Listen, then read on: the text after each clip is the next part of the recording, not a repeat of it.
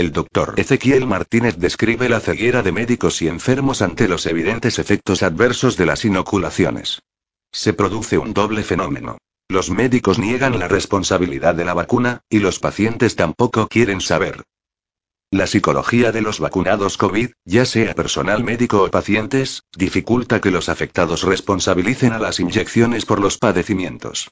El doctor Ezequiel Martínez, en una entrevista con Diario de Vallarta y Nayarit, describe como un curioso mecanismo, mezcla de negación ante la realidad y fe en el dogma médico, genera una ceguera colectiva en profesionales, pacientes y grupos familiares. El doctor Ezequiel Martínez es un médico cirujano y partero, residente en Puebla, que ha alzado la voz para señalar que los médicos del sistema oficial de salud se resisten a admitir que las inyecciones COVID están produciendo un enorme daño entre la población. Martínez relata cómo, en momentos en que emergen millones de lesiones y muertes en todo el mundo entre los inoculados con las terapias génicas que se publicitaron como vacunas, la percepción de muchas personas se ve nublada por un mecanismo que niega la evidencia. Los vacunados tienden a replegarse entre sí y a evitar a los no vacunados. En una especie de solidaridad a la inversa, los afectados renuncian a advertir a otros sobre el riesgo de las inyecciones.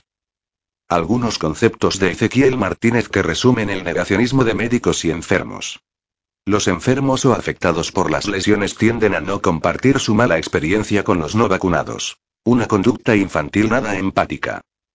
Los médicos con triple pauta, si enferman, evitan hablar con los colegas que les advirtieron del peligro. No pueden reconocer que se equivocaron cuando ya mandaron a vacunar a toda su familia. Las familias con miembros lesionados por la inyección tienden a negar el diagnóstico, y buscar otras opiniones profesionales que les digan que la vacuna no fue la causa. En general, en todas partes se produce un doble fenómeno. Los médicos niegan los efectos adversos, y los pacientes tampoco quieren saber. Hay grupos que están trabajando en difundir las cifras de enfermos y muertos por las inoculaciones, pero muchas víctimas y sus familiares no quieren prestar testimonio. Otro concepto que Ezequiel Martínez destaca es el daño acumulativo de las inyecciones, y los efectos que puede tener a largo plazo en la fertilidad de la población. Cuantas más dosis, el efecto perjudicial es más notable. La situación es particularmente grave entre los que recibieron la triple pauta. Y habrá que contabilizar las afectaciones a futuro en la fertilidad de niños, adolescentes y jóvenes. Ezequiel Martínez ve una situación alarmante que, si tomamos en cuenta los proyectados problemas de fertilidad en jóvenes, afectará en pocos años al nivel de la población. Con el tiempo nacerá menos gente de la que muere, pronóstica.